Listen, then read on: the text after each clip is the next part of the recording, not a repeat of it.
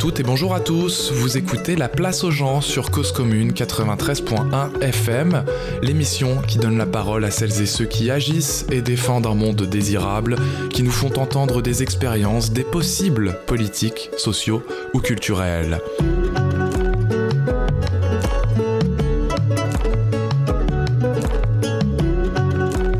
Partons aujourd'hui à la rencontre du maire adjoint à la culture de Bou. Bou, c'est un petit village à quelques kilomètres d'Orléans où en 2020 une liste citoyenne a remporté les élections municipales et s'est engagée à mener une politique de transition écologique et de résilience.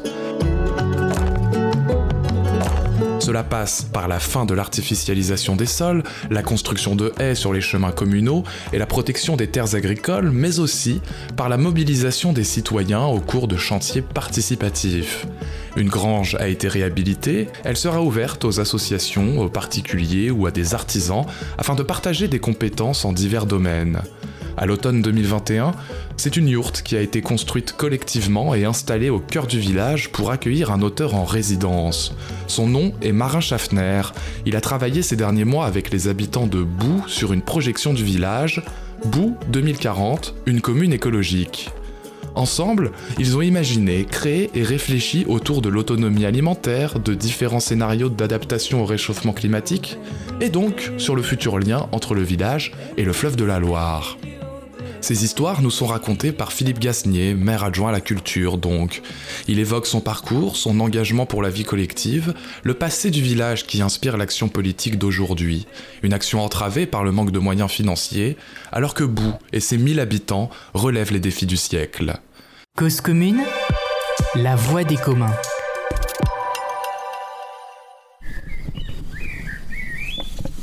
Alors Philippe Gasnier, euh, je, suis, ben, je suis adjoint à la culture, euh, à la culture, au tourisme et à la vie associative du village de Bousse et dans le Loiret, euh, au bord de la Loire.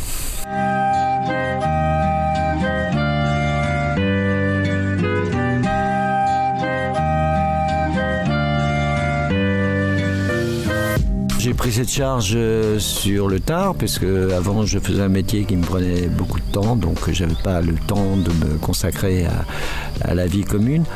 Et donc euh, j'ai euh, j'ai fait des films, hein, donc j'étais documentariste. Et j'ai arrêté, j'ai arrêté tout simplement. J'avais envie de faire autre chose. Je suis arrivé ici il y a 25 ans.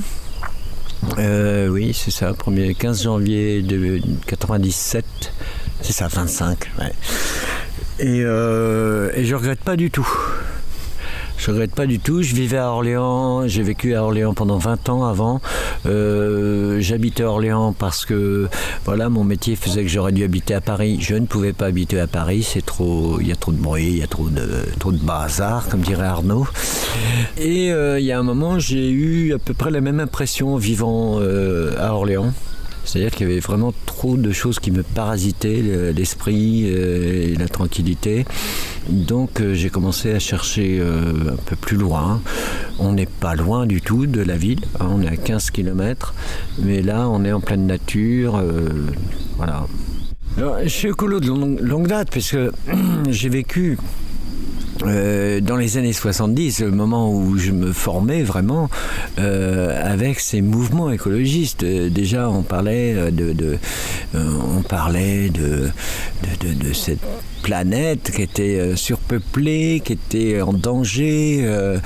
c'était déjà, c'était déjà comme ça. Alors, l'écologie, c'est quand même vaste. Hein, et donc, les nouvelles formes d'écologie, alors soit il y a la dérive bobo, manger bio, machin et tout. Alors ça, ça euh, je trouve ça un peu de l'ordre du folklore. en même temps, il en faut, c'est ce que je dis.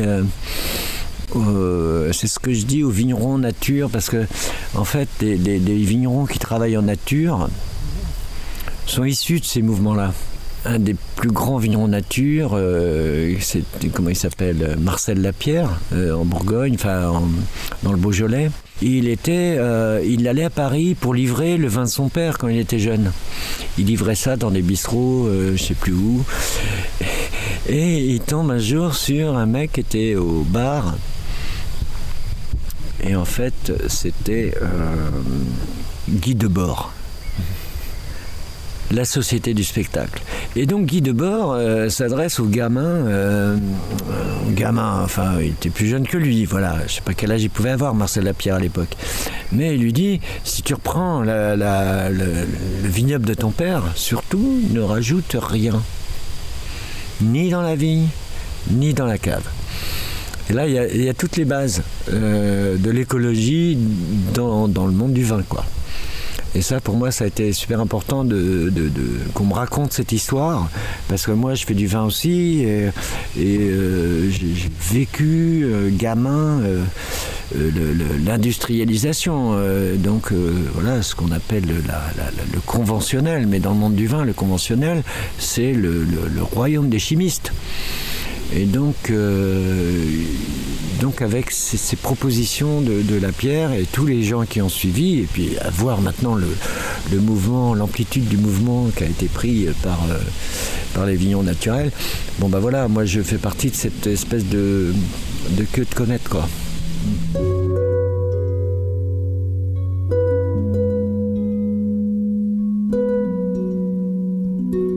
Est-ce que tu peux euh, me raconter euh, euh, cette,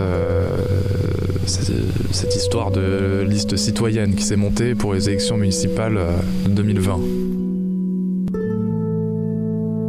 Est-ce que toi, t'en as été à l'initiative dès le départ? Est-ce qu'on t'a approché Puisque ça fait quand même... bah oui, là, c'est longtemps que tu habites dans le village.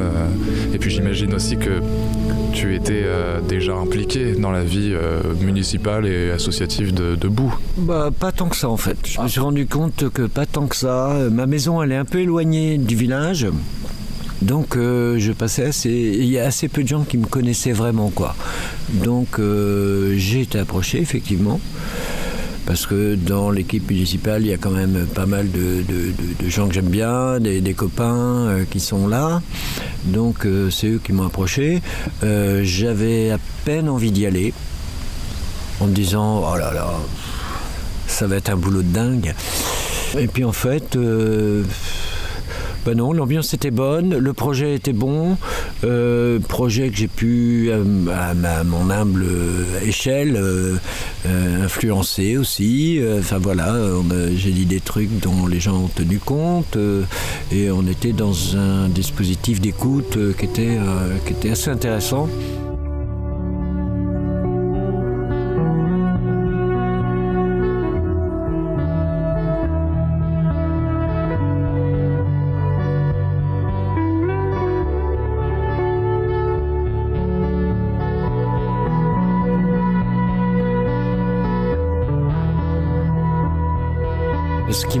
Qui m'intéressait aussi, c'est que dans un village où euh, la tradition agricole fait que c'est clanique, hein, c'est-à-dire qu'il y a des grandes familles, et euh, moi j'assistais donc depuis 20 ans la transformation euh, sociologique du, village.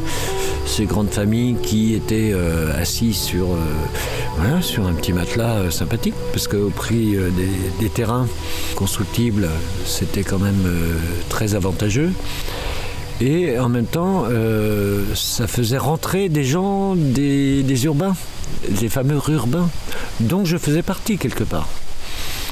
Donc euh, cette, euh, cette chose-là m'intéressait beaucoup. Euh, on est dans une phase de transformation et il faut garder la connexion avec les anciens, mais, pas des anciens au sens des vieux, des anciennes pratiques, des anciens rapports à la nature, au paysage, etc. Toutes ces choses qui sont inscrites ici et qui ont une assez jolie histoire hein, en fait, hein, puisque c'est une commune qui a été, euh, comme on disait, Boula Rouge. Boula Rouge, c'est une commune qui était rouge depuis 1898, euh, je crois, qui a vraiment vécu euh, des moments forts. Ça va de l'accueil de, de, communards après, après le massacre à Paris dans les années 70, jusqu'à un état d'esprit très méfiant de la ville, et de, son, de ses institutions. Donc, que ce soit religieux, euh, l'État, etc. Donc, c'est une espèce de village un peu euh, résistant qui, m'intéresse. Ça m'intéressait beaucoup, quoi. Donc euh, j'ai gratté, euh, j'ai lu des trucs, euh, j'ai rencontré un historien, enfin il y a un historien dans le coin qui, est assez... Eh ben, qui est assez prolixe dans ce domaine, qui a archivé beaucoup de choses et c'est super intéressant.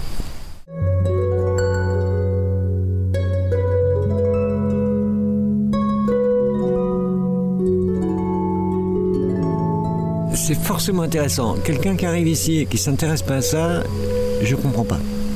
Euh, donc, euh, bon, faut dire que moi j'ai acheté une maison euh, très ancienne. Elle est pratiquement dans le cours du fleuve et donc il y a des plaques de crue, etc. Ça, ça m'a pas fait peur du tout. En revanche, en grattant, pareil, en cherchant un peu d'où venait cette maison, etc., je me suis rendu compte qu'elle avait été habitée ici au 16e par un mec qui était contemporain de la Boétie et de Calvin et qui est mort sur le bûcher. Donc c'est juste incroyable. Alors en creusant, on dit qu'est-ce qu'il a écrit pour.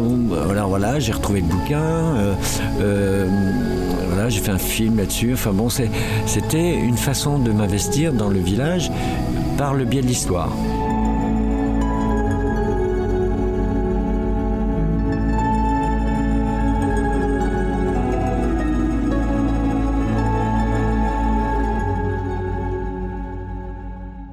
Vous avez été surpris euh, de l'emporter euh, ou, vous saviez que vous allez gagner cette élection? Ben, On ne savait pas, bien sûr, non, non. Euh, surtout que la maire sortante se représentait avec une nouvelle équipe, pratiquement toute renouvelée. Et donc, on a été extrêmement surpris de, de, remporter cette élection. Alors, vous savez que en dessous de 1000 habitants, euh, il y a des listes, mais, euh, mais les gens peuvent, euh, peuvent rayer des noms et puis en prendre sur l'autre liste, etc. Ils font leur, ils font leur sauce dans, dans l'urinoir, j'allais dire, non, dans l'isoloir, pardon. Et, et, donc, on s'attendait à des trucs un peu surréalistes. En fait, pas du tout. Pas du tout. La liste entière a été euh, élue, c'est-à-dire que celui qui est le moins de voix chez nous, on avait de toute façon plus que le premier de l'autre liste. Et donc, on assiste là, pour le coup, à une élection de, euh, bah, de urbain, pas forcément, euh, tous les gens ne travaillent pas en ville, mais d'arrivants. De, hein, c'est-à-dire que Bruno, le maire, ça faisait que 5 ans qu'il est, euh, qu'il est habitait Bout. Euh, il y y a des gens comme moi qui ont une vingtaine, vingtaine d'années, d'autres un peu plus, 40 ans, 50 ans, mais ce ne sont pas des gens issus des souches locales.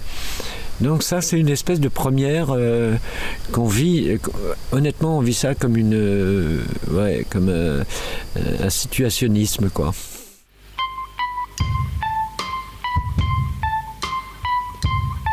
Nous, on a beaucoup travaillé en amont, c'est-à-dire qu'on a produit un, document de 24 pages, euh, c'était notre programme.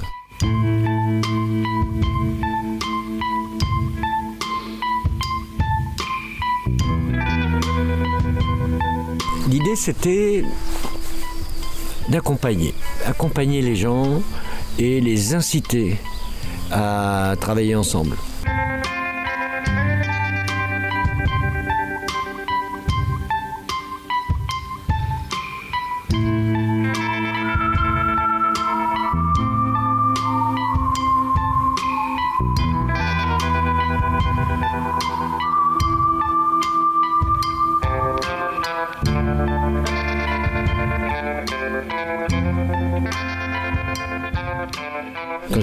Ensemble, ça veut dire vivre ensemble, mais aussi avoir des projets, aussi euh, euh, faire des choses pour euh, les, communs.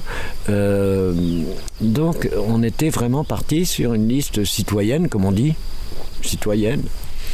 Alors c'est vrai que c'est une liste de majorité de gauche, mais il y a des gens qui ont de, de l'affection pour le centre, etc. En fait, on s'en fout en fait.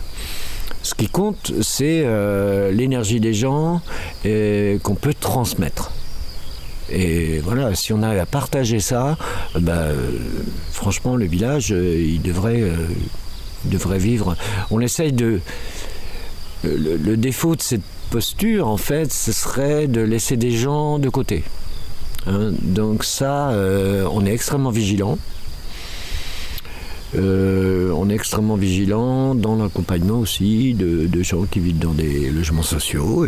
on a quand même donc 15 maisons et puis euh, une, euh, dizaine de logements en appartements euh, qui sont des logements sociaux, ben on essaye de s'occuper d'eux et puis de, voilà, de veiller au grain. S'il y a des problèmes, eh ben on, on les règle ensemble. Donc c'est un problème d'équité quoi. À 1000 habitants, on peut faire plein de trucs. C'est ce que j'allais te demander. À l'échelle d'une commune de 1000 habitants, qu'est-ce qu'on peut enclencher, qu'est-ce qu'on peut faire pour euh, mener une euh, transition écologique, une transformation, on l'appelle comme on veut, mais pour, euh, pour impulser une politique écologique à cette échelle-là? On peut faire pas mal de choses, des, petites choses, mais, mais on peut faire des choses. On est relativement libre. notre problème, c'est le budget. Hein, quand on sait qu'une commune de 1000 habitants a 6 fois moins de budget qu'une commune de 2500. Ça, je ne sais pas qui a inventé ça, mais franchement, ça devrait être le contraire. Quoi. Donc on a très peu de moyens humains. Alors les gens qui travaillent à la mairie, c'est des gens qui travaillent pour l'école, euh, la cantine, euh, une secrétaire, euh, deux ouvriers. c'est ridicule. Hein les gens ils nous disent ah ouais, c'est quel service? Service culture? Ah bah il n'y a pas de service. Hein. Donc nous, on se passe des services. En revanche, on est sur le terrain.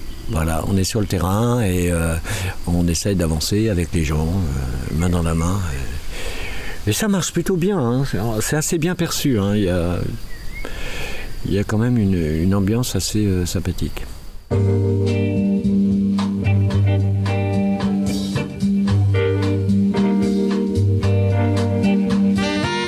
la place aux gens sur Cause Commune 93.1 FM. Bienvenue si vous nous rejoignez. Nous écoutons Philippe Gasnier, maire adjoint à la culture du village de Boux dans le Loiret. Il nous a raconté son histoire, celle du village, et aborde une expérience singulière, une résidence d'auteur dans une yourte au cours de laquelle les habitants ont réfléchi à différents scénarios pour se projeter en 2040 une façon de se réapproprier l'environnement du village et de façonner de nouveaux imaginaires démocratiques dans une commune de 1000 habitants. Bonne écoute sur Cause Commune.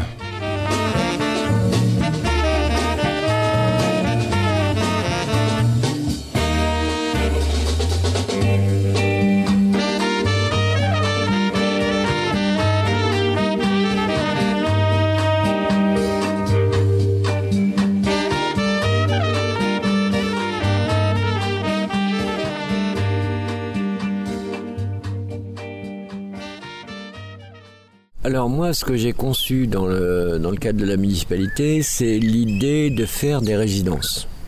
Hein, euh. Moi, j'ai travaillé beaucoup dans le domaine des arts plastiques, de la musique, euh, de la danse, euh, etc. Donc, j'ai une relation avec les artistes un peu singulière et j'aime bien cet environnement. Je pense que c'est des, artistes dans la, société, c'est hyper important. Donc, pourquoi une résidence d'auteur? Eh bien, c'est une opportunité en fait qui s'est offerte à, nous euh, de, pouvoir rencontrer euh, Marin Scheffner tout simplement parce que euh, à côté du village il y a une lutte qui était en cours concernant la construction d'un pont qui nous paraît un projet complètement inutile et, et, imposé pour le coup, vraiment imposé par le département du Loiret. Et euh, euh, ce, projet de pont était très toxique pour notre, notre environnement, pour euh, la biodiversité, pour, et puis faisait la part belle au transport, transport de marchandises, essentiellement. C'est un projet du XXe siècle, hein, qui, a, déjà donc 22 ans de retard. c'est un projet qui a 30 ans, mais ils ont quand même décidé de le faire. Donc euh, voilà. Et euh, lors de cette lutte, euh, il y a eu des moments de, lutte importants. Il y a eu un village de Loire qui s'est créé, une espèce d'amorce de, ZAD. Ça n'a jamais été vraiment une ZAD, mais il y a eu, eu l'amorce, il y a eu l'envie, il y a eu une très belle énergie qui s'est passée à ce moment-là. Et euh, durant ces, quelques mois d'activisme et d'énergie comme ça partagée, euh, eh bien, on a eu l'occasion de rencontrer euh, Mara Scheffner qui est venue visiter cette, cette ZAD. On a pas mal discuté, il m'a euh, montré son travail, il m'a euh, passé des bouquins, tout ça, c'était très intéressant. Et euh, j'ai proposé ça à la municipalité dans l'esprit, alors pas du tout de, lutter contre le pont, c'était deux choses différentes. Mais de bien, bien faire accrocher les gens à ce que c'était l'écologie vraiment euh, et, les mettre en présence d'un penseur en fait. Voilà, un penseur de l'écologie, quelqu'un qui connaît super bien le dossier, qui, a traduit euh, tous les grands écologistes des années 70 euh, américains. Et donc, comme humainement ça a fonctionné parce qu'on est devenu copains assez vite, euh, etc. Il est venu à bout, euh, il a rencontré des gens, il a rencontré, euh, il a vu le paysage, il a, compris ce qu'était la position de bout par rapport au fleuve. Donc sa position sur le bassin versant, et il s'est dit ouais ça m'intéresserait de venir ici passer du temps.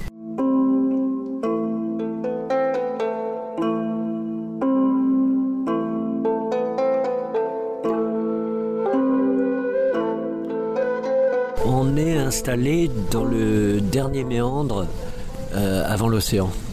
C'est-à-dire que des méandres, il y en a pas mal, mais ils sont tous en aval. Et là, c'est vraiment le dernier. Après, c'est la Loire. Elle est, je dis pas qu'elle est droite, mais elle descend tranquillement. Euh, elle a plus peur de l'océan. Elle y va, quoi. Alors que jusqu'à bout, elle en a un peu peur. On a une petite commune, on a un foncier euh, vraiment euh, nul quoi. on n'a pas, on n'a pas un appartement disponible pour accueillir un résident, euh, etc. Et comme le projet, euh, j'en avais parlé, on en avait parlé avec Marin d'ailleurs à la à Cyclique, qui est l'agence régionale pour le livre là, qui organisait des résidences trois par an, je crois, sur la région et ça les intéressait. Alors, euh, je les ai rappelés en disant euh, bon, écoutez, euh, on, va la faire cette résidence parce que c'est vraiment intéressant, c'est vraiment là qu'il faut, faire ça. Maintenant, le problème c'est qu'on n'a pas de pas de foncier pour les bergers. Alors, on a une idée, c'est de construire une yourte en chantier participatif. Et là, on aurait au moins déjà un lieu travail pour euh, l'écrivain. À la région, ils ont souri. Enfin, c'était au téléphone. Hein. Je ne sais pas s'ils ont souri, mais ils ont bien rigolé. Et ils ont dit c'est super. Nous, on prend.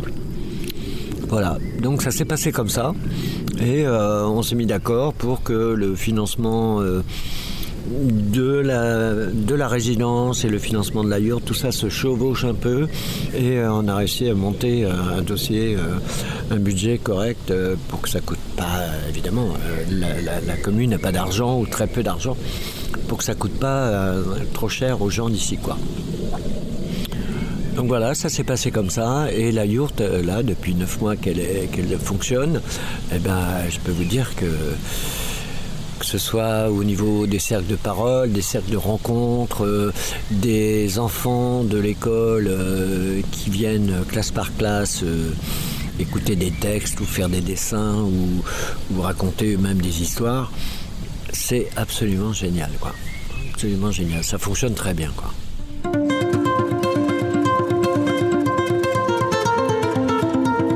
Bout 2040, c'est une idée de, de marin.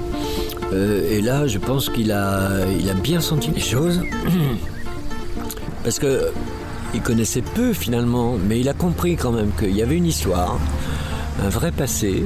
Il y avait un présent un peu disloqué à cause de, problèmes sociétaux qui sont euh, que toutes les petites villes en périphérie de grosses villes, de métropoles connaissent. Et euh, Et donc l'idée de la projection, elle est venue assez naturellement dans son esprit. Et alors là, quand il m'a sorti ça, je dis bah évidemment, c'est ça qu'il faut faire.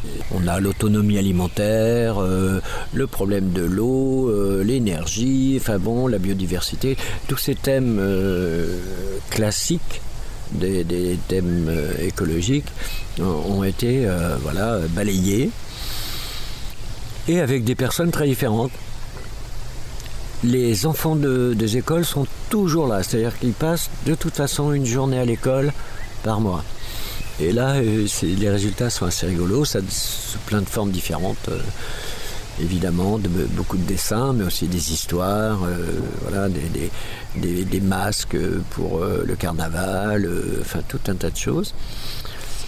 Et puis, bah, autrement, les, personnes qui sont intervenues, en fonction des thèmes, finalement, euh, ceux qui trouvaient leur intérêt dans un thème traité, étaient là. Et puis, euh, et puis, il y en a qui sont venus très peu, d'autres pas du tout, et puis d'autres qui, sont là souvent, en fait.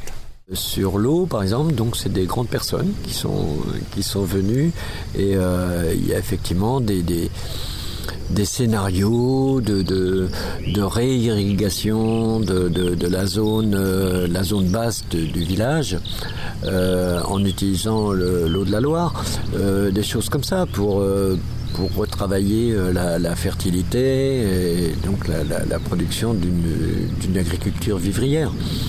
Ça, c'est des choses qui, peuvent être.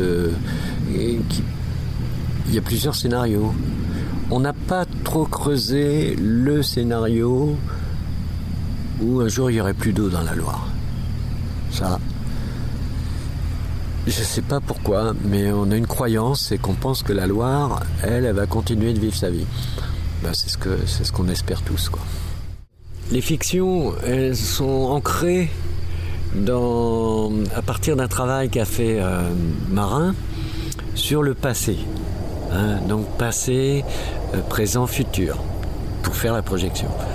Et donc il a parlé aux enfants euh, euh, de l'activité, de la culture de pommes de terre.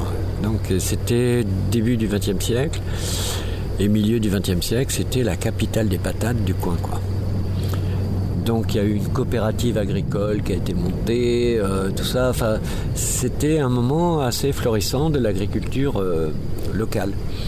Et les gamins, il y en a, ils ont dit alors, attends, c'est comment C'est euh, quand est-ce qu'on fait des patates ou des trucs. C'est pas vraiment ça, mais c'est un truc comme ça. Donc ça, ça avait résonné. Donc ils avaient gambergé sur l'idée de faire des patates ou de refaire des patates comme avant.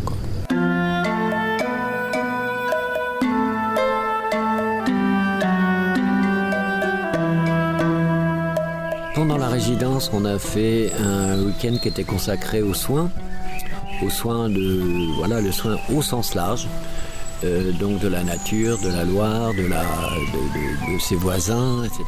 Et on a fait un cercle de parole. Et ça, euh, c'était absolument extraordinaire, euh, la façon dont la parole tourne dans une yourte. C'est incroyable, quoi. C'est vraiment un lieu. Et c'est ce que je réponds en général à, à Bruno quand il dit on va enfin pouvoir faire des réunions publiques. Mais les réunions publiques, je, dis, ça peut être dans la yourte. Euh, s'il n'y a que 15 personnes qui viennent à la réunion, euh, eh ben, ça peut se faire là, sous forme d'un cercle de parole. C'est-à-dire, euh, nous, on dit très peu. On, modère, on fait de la modération, mais c'est les gens qui doivent s'exprimer.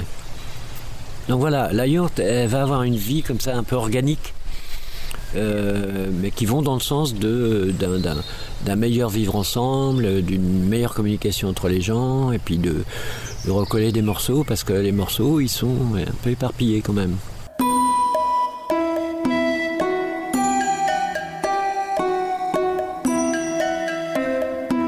La yourte est un objet de démocratie.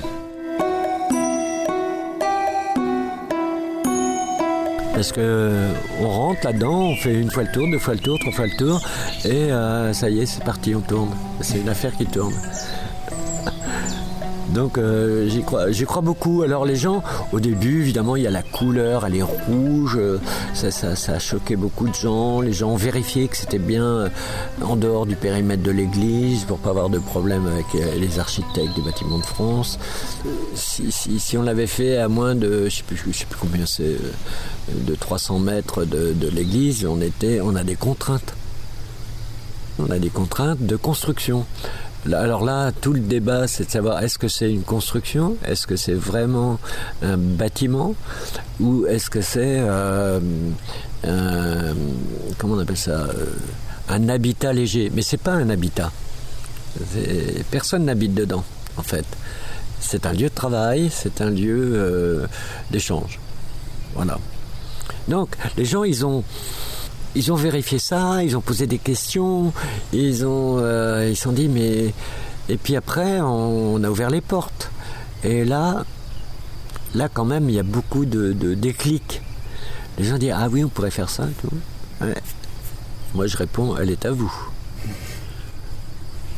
Faites-en ce que vous voulez, euh, sauf la brûler, quoi.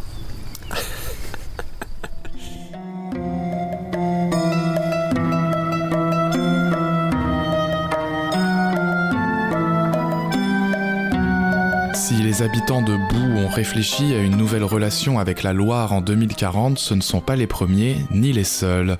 Depuis quelques années, des artistes, des intellectuels, des juristes et des citoyens réfléchissent à une forme d'institution d'un écosystème. C'est le Parlement de Loire qui donne voix à la nature, aux non-humains, à l'image de certains fleuves en Nouvelle-Zélande et en Colombie, devenus récemment des sujets de droit. Philippe Gasnier nous partage son regard sur cette initiative qui évoque là encore des récits et une histoire en train de se faire. Merci pour votre écoute. C'était La Place aux gens sur Cause Commune 93.1 FM.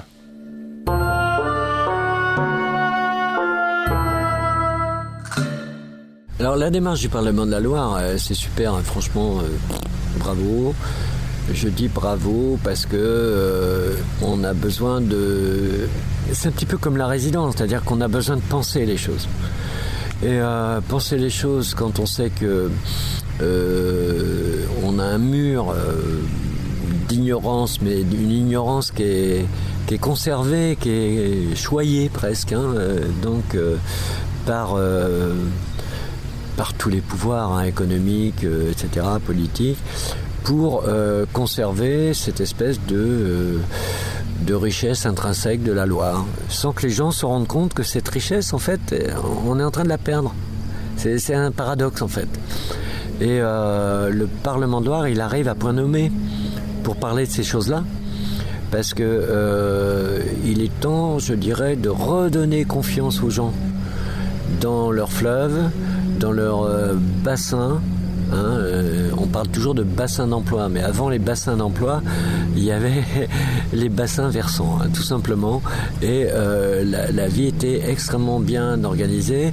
Et alors que là, on a toujours l'impression que c'est la désorganisation qui, gagne en ce moment.